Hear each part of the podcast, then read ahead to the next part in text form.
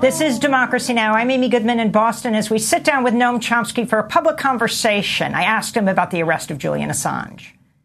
Well, the uh, Assange arrest is uh, scandalous in several respects.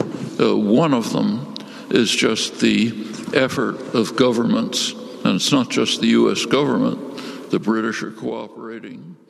Die Festnahme von Assange ist skandalös in mehrfacher Hinsicht. Ein Aspekt ist der Aufwand, den die Regierung und nicht nur die US-Regierung betreibt. Die Briten kooperieren, Ecuador natürlich kooperiert jetzt auch.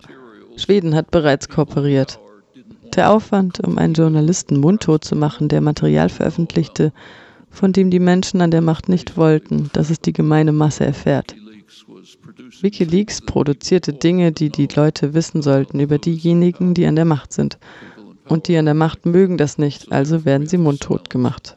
Das ist der Skandal, der hier leider immer wieder passiert.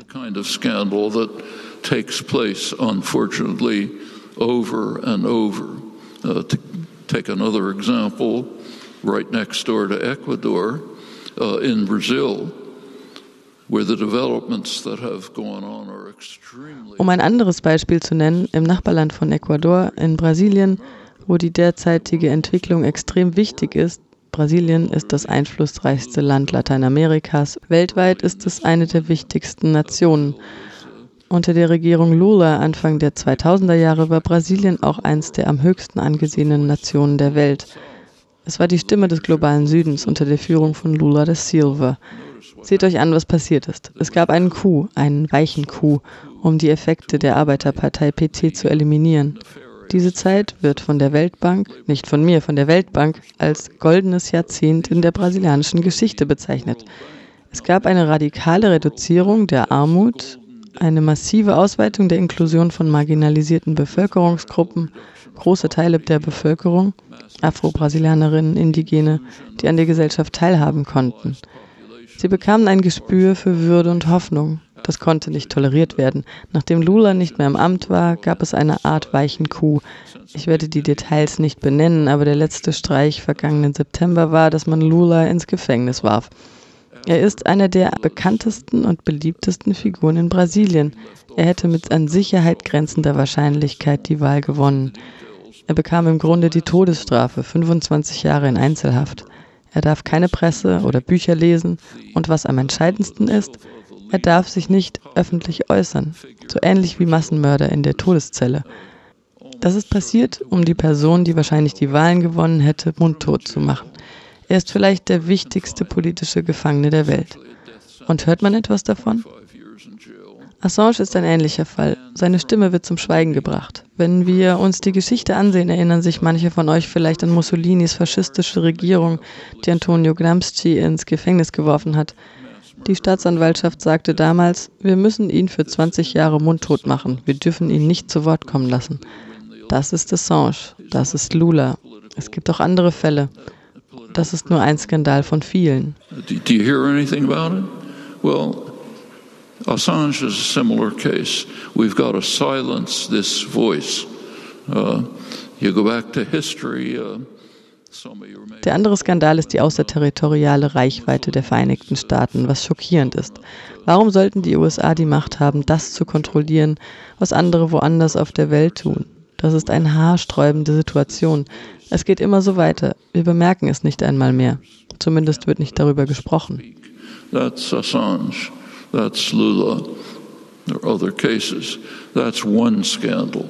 The other scandal is just the extraterritorial reach of the United States, which is shocking. Die Handelsabkommen mit China. Worum geht es dabei? Sie sind ein Versuch, Chinas wirtschaftliche Entwicklung zu verhindern. China hat ein Entwicklungsmodell. Die Trump-Verwaltung mag es nicht. Also lass es uns unterhöhlen. Fragen Sie sich selbst, was würde passieren, wenn China die Regeln, die die USA versuchen einzuführen, nicht beobachten würde? Wenn Boeing oder Microsoft oder ein anderer großer Konzern in China investiert, möchte China die Kontrolle darüber. Sie wollen einen gewissen Grad an Technologietransfer. Sie sollten etwas aus der Technologie gewinnen. Ist daran etwas falsch? Das ist die Art und Weise, wie die USA sich entwickelt hat, indem sie, wir nennen es Stehlen, Technologie von England gestohlen hat. England hat es genauso gemacht, nämlich Technologie von weiterentwickelten Staaten gestohlen. Indien, die Benelux-Länder, sogar Irland. Das ist die Art, wie jedes Industrieland dieses hohe Niveau erreicht hat. Wenn Boeing oder Microsoft diese Regelung nicht mag, sollten sie nicht in China investieren. Niemand hält ihnen eine Waffe an den Kopf. Wenn jemand wirklich an den Kapitalismus glaubt, sollten sie frei sein und alle Regelungen mit China vereinbaren, die sie wollen. Wenn es Technologietransfer mit einbezieht, okay. Die USA wollen das blockieren, damit China sich nicht weiterentwickelt. They want some degree of technology transfer. They should gain something from the technology. Uh, is there something wrong with that? That's how the United States developed stealing technology, what we call stealing technology from England. Nimm zum Beispiel die Urheberinnenrechte, exorbitante Patentrechte für Medikamente, für Windows. Microsoft hat ein Monopol auf Betriebssysteme durch die Welthandelsorganisation. Nehmen wir mal an, China würde das nicht beobachten. Wer würde davon profitieren und wer würde verlieren? Tatsächlich würden die Konsumentinnen in den Vereinigten Staaten profitieren. Das würde bedeuten, dass du billigere Medikamente bekämst. Das würde bedeuten, dass, wenn du einen Computer kaufst, du nicht in der Windows-Sackgasse stecken bleiben würdest. Du könntest dir ein besseres Betriebssystem besorgen. Bill Gates bekäme ein bisschen weniger Geld. Die Pharmakonzerne würden nicht so superreich, wie sie es jetzt sind ein bisschen weniger reich. Aber die Konsumentinnen würden profitieren. Ist das vielleicht falsch? Gibt es damit ein Problem? Du könntest dich selbst fragen, was steckt hinter all diesen Diskussionen und Verneinungen. Das ist durch die Bank weg so. Bei fast jeder Angelegenheit, die du wählst, kannst du dich fragen, warum wird das akzeptiert?